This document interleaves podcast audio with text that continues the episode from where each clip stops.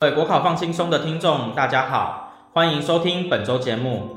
本次节目由干爹现代公职杂志合作播出。现代公职是一本专为公职考生编著的专业国考杂志，内容邀请各学校与补教业一线专业师资，从行政、商学、教育、司法四大领域切入，分析探讨关于社会上的公共议题、最新修法、热门时事、学术文章等。现代公职提供给有志公职的所有考生同学们更实际、更多元的参考内容与答题撰写时如醍醐灌顶般所需的素材。本期收听的听众有机会免费获得老师专为现代公职第八十一期录制的 Podcast，详细活动方式与获取办法，请参考下方资讯栏。接下来，让我们开始本周的节目吧。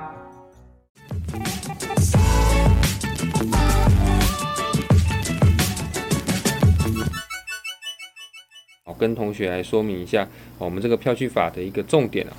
我们先请同学来看到哈，我们票据法的一个类型。那类型的部分呢，好，我们会分成三种票据。那首先你看到第一个票据，我们叫汇票。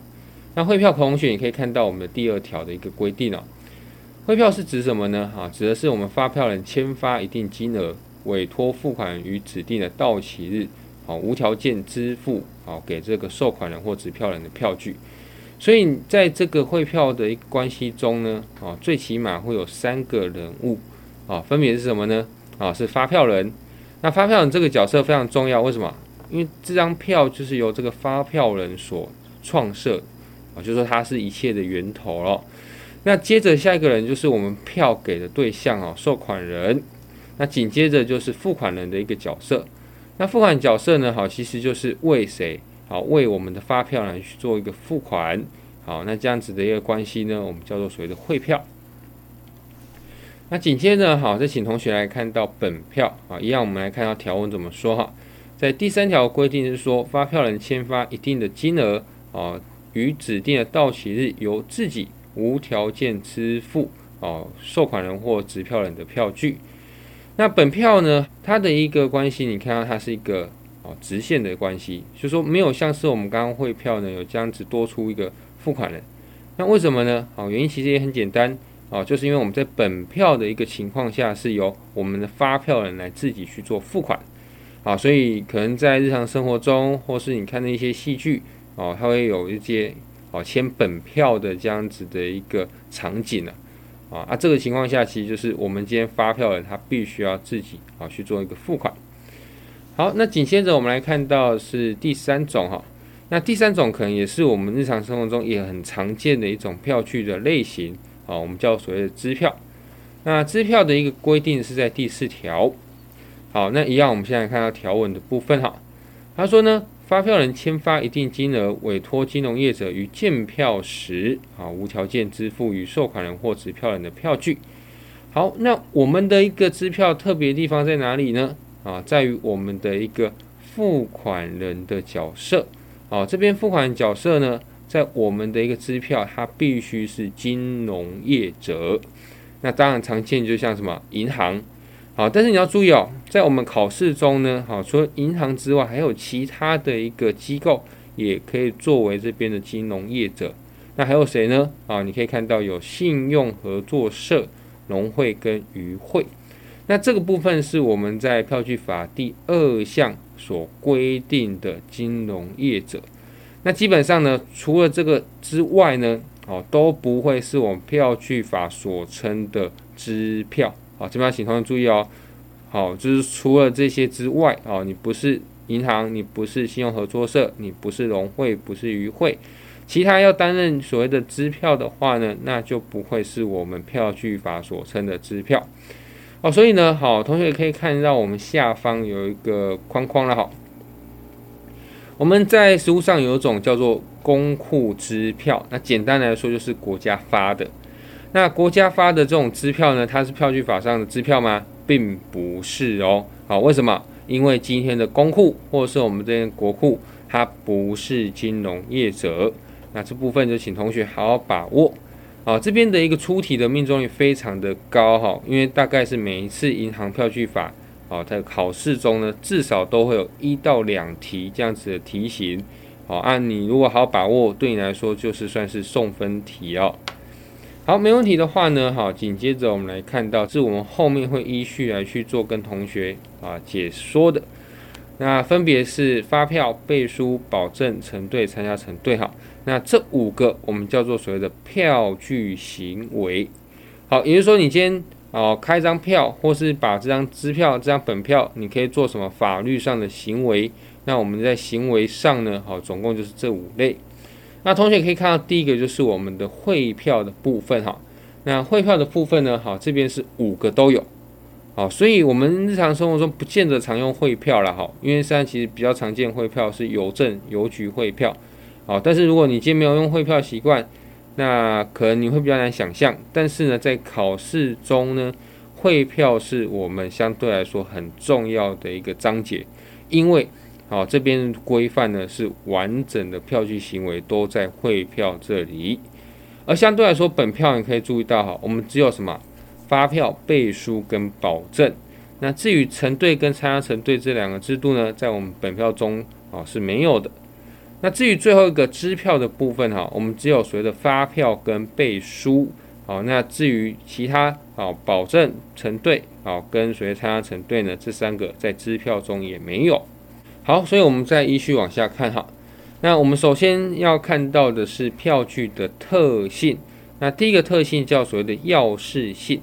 那要事性是一个法律上的专有名词啊。简单来说，就是今天如果要做所谓的法律行为呢，它必须要符合法律的一个规定。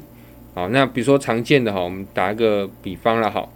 啊，比如说最近这个很热门的结婚的问题嘛，啊，比如说这个大 S 很快要结婚了，啊，这个结婚呢，啊，其实在我们的法律上规定来说呢，它就是一个要事行为。那以我们中华民国的法律来说的话，啊，我们在结婚必须要去做一个登记的动作，而且呢，必须要两人以上证明，啊，以及所谓的啊书面，啊，也就是说结婚协议书，哈。那如果你今天结婚呢？啊，我想象以前就办办这个婚宴啊，好办办流水席啊，就算结婚，啊，这个可能在现在来说是不行，啊，因为我们现在是以这个登记婚为主啊，所以呢，这个情况下我们就会把结婚这样子的一个行为呢，叫做要事行为。那至于呢，票据的要事行为有哪一些呢？好，我们依序往下看哈。来，首先第一个是绝对必要记载事项。那这个之所以叫绝对必要记载事项，你看到“绝对”二字就知道它非常的重要。为什么呢？因为你只要没有写，整张票据就会无效。好，所以同学可以看到下面的方框哈。违反的法律效果，按照票据法十一条以下的本文，该票据无效。那到底哪些东西这么重要呢？好，你可以看到哈，我们上面有五个啊，这个五个部分好，有四个是共通的了。好。来，第一个是表明何种票据类型，嗯，到底是汇票、本票还是支票，这个一定要把它写好。但其实这个东西你不用太担心哈，因为比如说你今天要开汇票、开本票、开支票哈，基本上都有所谓的哦票据簿啊。你如果有兴趣的话，你可以书局看看啊，书局都有卖这个商业本票本。那这个商业本票本上面它其实就有记载本票的字样哈。那至于第二个是金额啊，那这个金额就一定要自己写啦。啊，你今天我们不太会有这种印好啊，比如说一百块啊、一千块这样本票哈，这比较少见哈，所以票据的金额呢，哈是一定要自己写的。那第三个呢是无条件支付委托或无条件担任支付啊。那这样无条件之业字样呢，一般来说在我们的票据簿上呢，好也都会去做一个载明。那紧接着是第四个发票日，那这发票日呢，好，也就是说你今天这张票是什么时候开的？啊，这是原则。后面我们讲到支票有个例外了哈。但是不管如何啊，不管是原则还是例外呢，你今天在做票据行为，好上来说的话呢，你发票日一定要把它写上去。好，没写的话会直接的无效了哈。那再比较特别的是支票哈。那支票在这边你可以注意到哈，我们数字五啊的一个记载，你是必须要加上所谓的付款人的商号跟付款地。那为什么呢？很大原因就是回到我们刚刚所讲，因为支票的付款人他一定是要金融机构，那你没写，你就不知道是哪间金融机构嘛，哦，所以呢，这个也是一定要把它写出来的吼。好，再是我们的相对记载事项哈。那相对记载事项呢，哈，它的一个概念是这样，我们刚刚前面讲绝对是一定要写，而相对的部分是说你要写可以，不写也可以。那至于如果你今天不写会发生什么事情呢？啊，如果你今天不写的话呢，法律会直接帮你去做拟制。好，那具体来说，比如说你可以看到利息的部分哈，来利息呢，好，按照我们票据法二十八条二项的规定呢，如果这个利率你没有写，那我们怎么算？好，你今天难道就不算利率吗？好，没有哈，我们法律就说这边我们就当成是年利六厘啊，白话文来讲就是啊，年利率是六趴的意思了哈，所以这就是一个很典型的相对记载事项。那另外，你可以注意一下，票据法一百二十条这边有规定哦，如果你要见票给付，那简单说就是你没有要写所谓的到期日的话哈，那这个情况下我们有个要求，就是这个本票呢，它必须要在新台币五百元以上啊，这个情况下你才能去做见票给付的动作哈。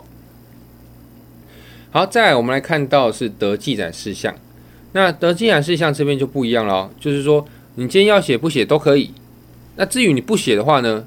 那就完全没有啊，法律也不会去管你，也不会去做拟制啊，所以这叫所谓的得记载事项。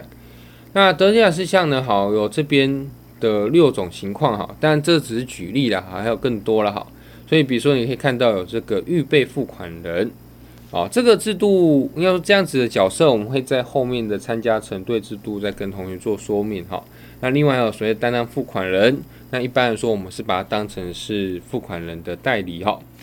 好，那紧接着还有这个数字五，进行备注转让，好，跟评鉴的一个记载，好，这边你就稍微注意一下就可以了哈，因为详细的后面的一个章节啊，会再跟同学做一个提醒了。好，没问题的话呢，我们再请同学来看到不得记载事项，哈，那不得记载事项等于是什么？法律禁止啊，不允许，好，我们去做这样的记载。那有哪一些呢？好，你可以看到第一个叫做有害事项。啊，有害事项是什么意思呢？是说，如果你把它写上去的话，啊，这张票据就会无效。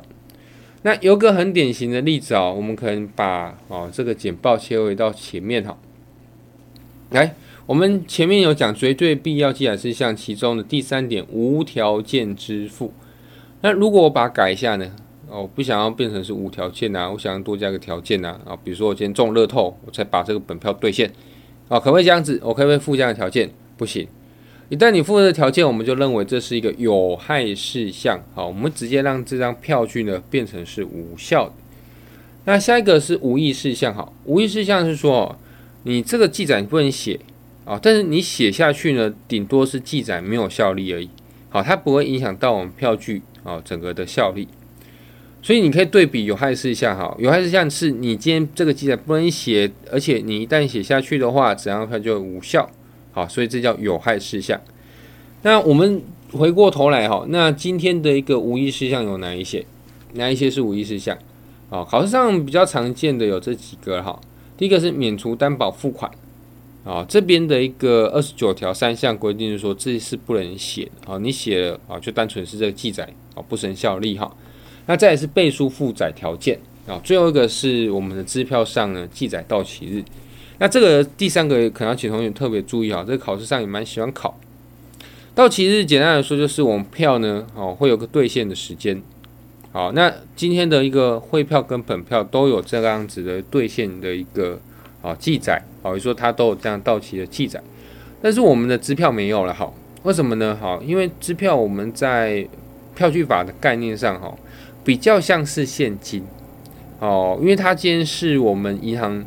哦，做的一个支付嘛，所以基本上呢，银行不会倒，你不用去担心付款人的资历不足的这样情况。好，所以我们就在支票上呢就没有安排或是没有规划好这样到期日的记载。好，所以呢，你今天如果在支票上写到期日，哦，那我们这个就当成什么无意事项，哦，就当做你没写啦。好，但是你今天支票不会受到影响，不会。哦，所以呢，这是我们无意事项的一个概念了。那紧接着我们来看到数字三啊，不生票据法效力的事项哈。那这边呢哈是十二条的规定，好，这票据上记载本法啊所不规定、所未规定的事项呢，啊不生票据法上的一个效力啊。好，所以呢哈，这个一般来说就是你先写其他东西啊，可能就直接当成是无效。那比较具体想象来说了，哈，我们今天的一个票呢，基本上写的是钱嘛，啊，所以你要写一百块，你要写一万块，甚至要写一百万，可不可以？可以。但是我今天不想写钱，我写别的，会有问题吗？哦，比如说我在上面这张票呢，哦，一张本票上面我写了，哦，这个一打啤酒，哦，或是一箱苹果。好，那我这样记载呢，啊，其实我们就会直接把它当成什么？哦，直接当成这个票据法十二条的一个规定，因为票据在性质上来说，它是一个金钱证券，简单说它是记载钱的啊，这样子的一个票据啊，这样子的一个证券。所以，如果你今天记载金钱以外的，那当然这跟我们票据没有关系啊。啊，你今天要写，比如说，好，刚刚提到一手啤酒，一打啤酒。那这个完完全全不是我们票据要的，啊，所以这个就会变成是我们十二条的一个适用啊。好，那看完要事性之后呢，紧接着我们来看到是票据的文义性。那文义性简单来说就是票呢，我们基本上就是看它文字上的一个记载。那为什么会是这样做呢？啊，你可以这样想象了哈，票是证券嘛，所以我们哦有哪些东西也像证券？其实纸币纸钞哈。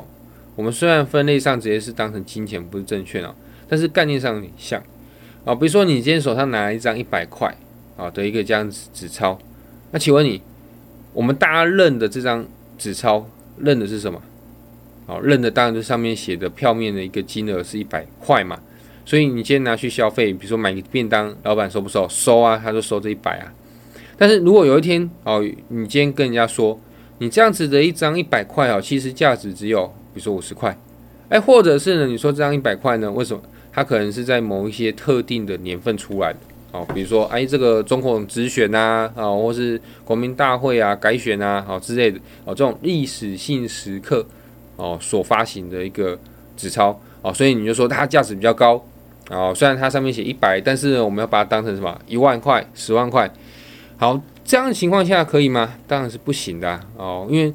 我们基本上就看这个上面的一个金额，也就是说，我们是以它的文艺为主。那我们票据也是这样概念哦。上面我今天写一百块啊的一个本票，那当然我们今天认的就是什么？就是认这是一张一百块的本票啊。好，那我们就往下哈。那具体在票据法的规定会是怎样呢？好，同学可以看到是第五条的一个部分哈。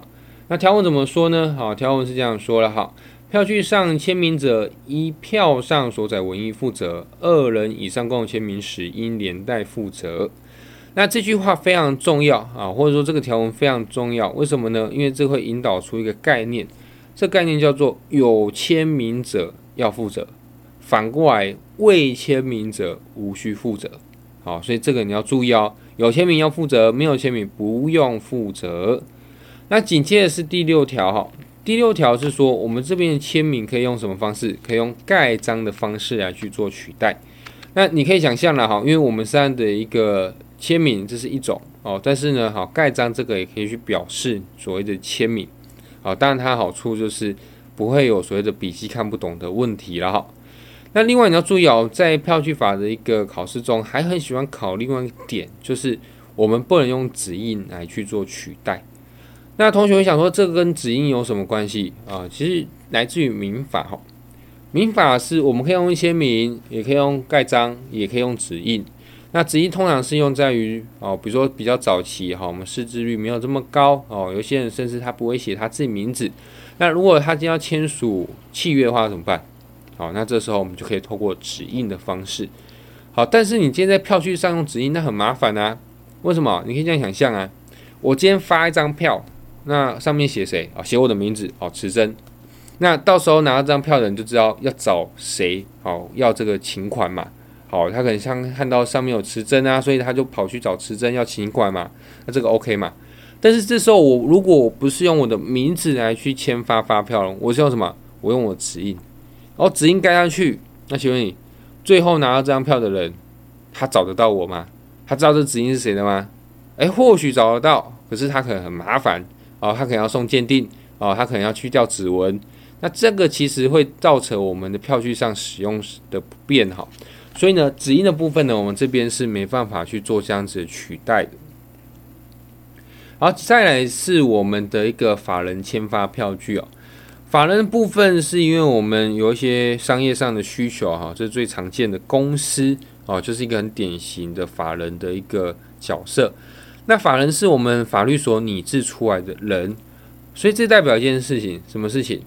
虽然我们在法律上承认这样主体的一个地位，但是它是实际上不存在啊。比如说，你可以想象一下，台积电啊、鸿海公司啊，哈，这个都是呃很非常常听到的一个公司名称。但问题是，你有看过台积电吗？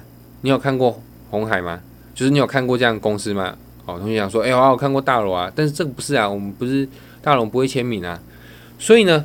法人就会遇到问题，就是说啊，如果今天法人要开一张票的话，要怎么开？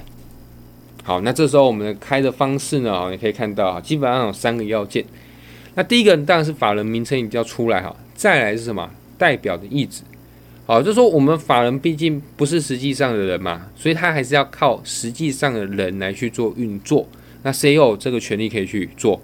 当然就是董事啊，或是董事长啊，哦，这样子的一个权力比较大的人，哦，有这样代表权，所以最后呢，就必须要加上什么代表人的签名或盖章，好，这样一个完整呢，就是我们的法人签发票据的一个要件哦。好，那紧接着我们看两个问题哦。那第一个问题说，如果只有哈这个，应该说我们代表人只有呢写上公司的名字啊，写有写上法人名字啊。那请问你这个效力如何啊？那这个难免会发生的嘛，好，因为有些时候你想说啊，我今天盖公司大章就好了，干嘛盖自己小章？哦，可能难免会有这个想法了哈。那这个效力什么呢？我们基本上认为有效。哦，啊，很大一个原因是在于说，因为这个很常见的啊，这个是很多数的情况都会发生。那如果你今天认为它这个效力有问题，哦，那可能之后的一个纷争哦会越多哈。那另外一个问题是说哈。这个票据上，如果除了啊有代表人的印章之外，还有其他人的印章，那请问你啊，这个其他人要不要一起负责？那为什么讨论到这件事呢？就要回到我们前面讲第五条。我们前面讲第五条是说，你今天有签名就要负责啊。所以你今天在这张票的发票栏啊，发票人栏这边呢，你签上你的名字，那你要不要负责？好，那这时候你可能会遇到情况啊。好，这个情况什么？哎，今天盖上去的人，好，除了董事盖哦，还有谁盖？监察人盖，好，还有会计去盖。那为什么这样盖？啊，因为公司有内稽内控啊，就是今天公司不想让董事滥权，随便发哦支票啊，随便发票据出去啊，所以他们有一个控管机制哦。可能今天董事想要开，但是呢还要经过什么？哎，监察人还要经过会计啊，那整个这样程序上可能就会比较安全一点。可是问题是。啊，今天监察人跟会计都盖了，那要不要一起负责？啊，比如说我今天开一张一千万的支票，哦，这个公司有可能会这样开嘛？啊，开了这样一千万的支票，啊，上面呢，你看到董事长有盖哦，然后后来呢，监察人、会计也盖了，啊，请问你这个监察、会计要不要付一千万？你觉得好像不用啊，哦，因为他们就是在做公司职责啊，啊，结果你叫他付这样一千万自掏腰包，哦，好像也不太合理嘛。好，所以呢，我们这边就有实务上的见解哈。你可以看到，如果公司的好这样子的一个名章啊，好在前，那代表人、代理人用的私章是排列在后，那并加上我们社会的习惯哈，跟全体盖章这样子的一个意志啊，来去做一个判断。好，如果呢，其他职员或会计人员签章哈，只是为了代理人的意思来去做一个签发。那这边就不会认为是共同发票，也就是说呢，刚刚我们讲监察人或者是会计啊，他就不用负票据上责任了。好，没问题的话，我们再请同学看到下一个无因信哦。那这个无因信一样，我们先跟同学先借借一下这是什么概念哈。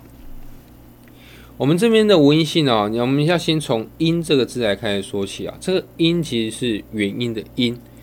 好，也就是说，你今天开张票据不会是平白无故啦。就算你是送，你是用赠与，那也是一个原因。好，但是我们会遇到个情况啊，那这个情况是什么？如果今天这样子原因消灭了，那会不会影响到你今天开出去的票啊？比如说具体来说哈，哎，我今天跟同学有个买卖啊，但是呢，好，我可能因为周转的关系啊，我直接给现啊，没办法周转了。所以呢，我今天开一张本票给同学，啊，请同学一个月后再跟我请款。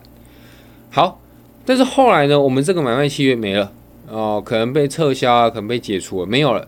那请问你，我把票哦给同学这样子的一个发票行为，会不会受到影响？那基本上在我们票据的概念上啊，是不会受到影响。啊，这个一个很大的原因是在于保障交易安全哈。那我们无异性具体来看哈，好，比较常会遇到的是抗辩权的一个概念哈，是十三条的一个规定。那这个就会到多一手，也就是说，像我们刚刚跟同学的关系是前后手，就我们这样子的一个两个人而已。那我们的一个抗辩权往往会涉及到是第三个啊，就是说，今天同学拿了五张本票之后。又再背书给第三人，那这个第三人可不可以在我跟同学解除契约之后，来去向我主张票据上权利？因为以同学的第三人来说的话，他就是拿张一张票啊，他当然是想主张这个权利啊。但反过来以我角度来说，哦，跟同学都已经解除契约了，为什么要再把这个钱给拿到这张票的第三人？好，那就会有这样子的一个问题嘛。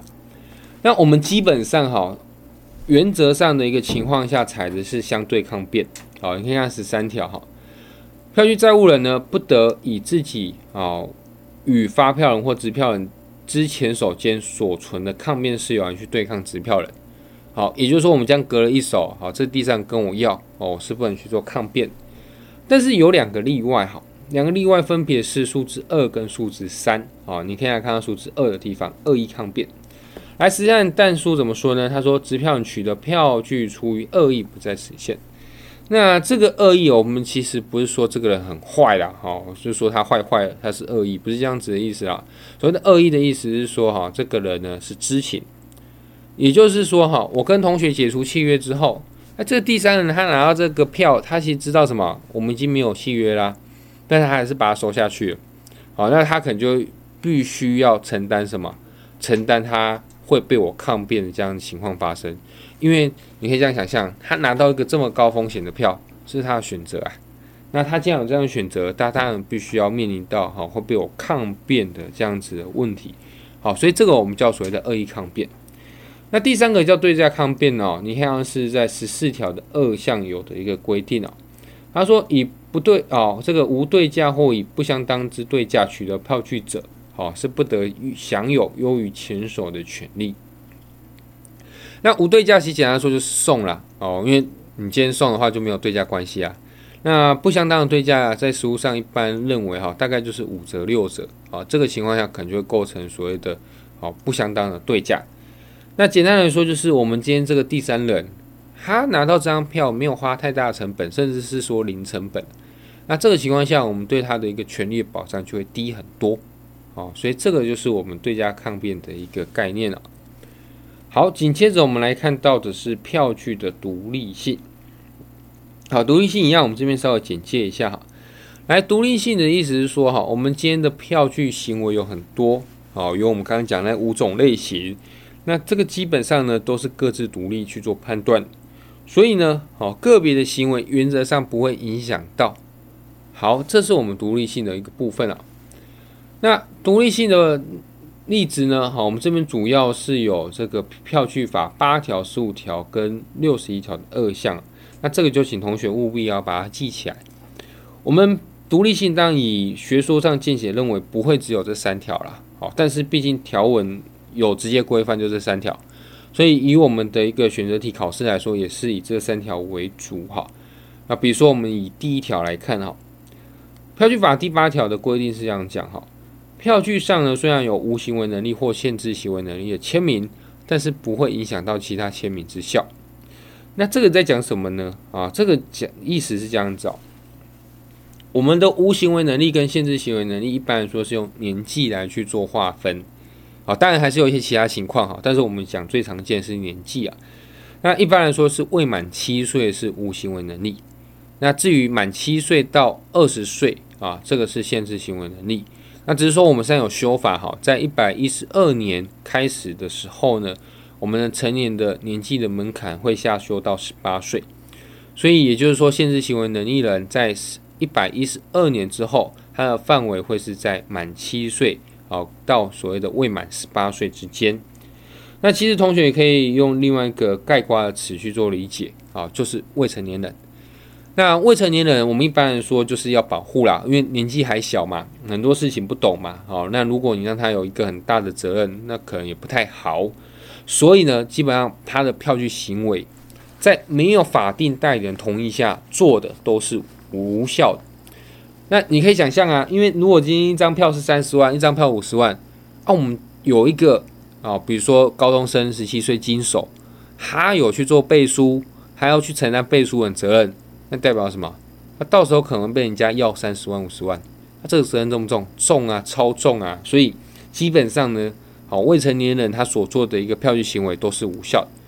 可是问题就来了，啊，如果你这个票经过好几手，好，比如说你前面经过好几个大人，但是中间插了一个什么未成年人，啊，请问你最后拿到这张票的成人，他拿到这张票有没有问题？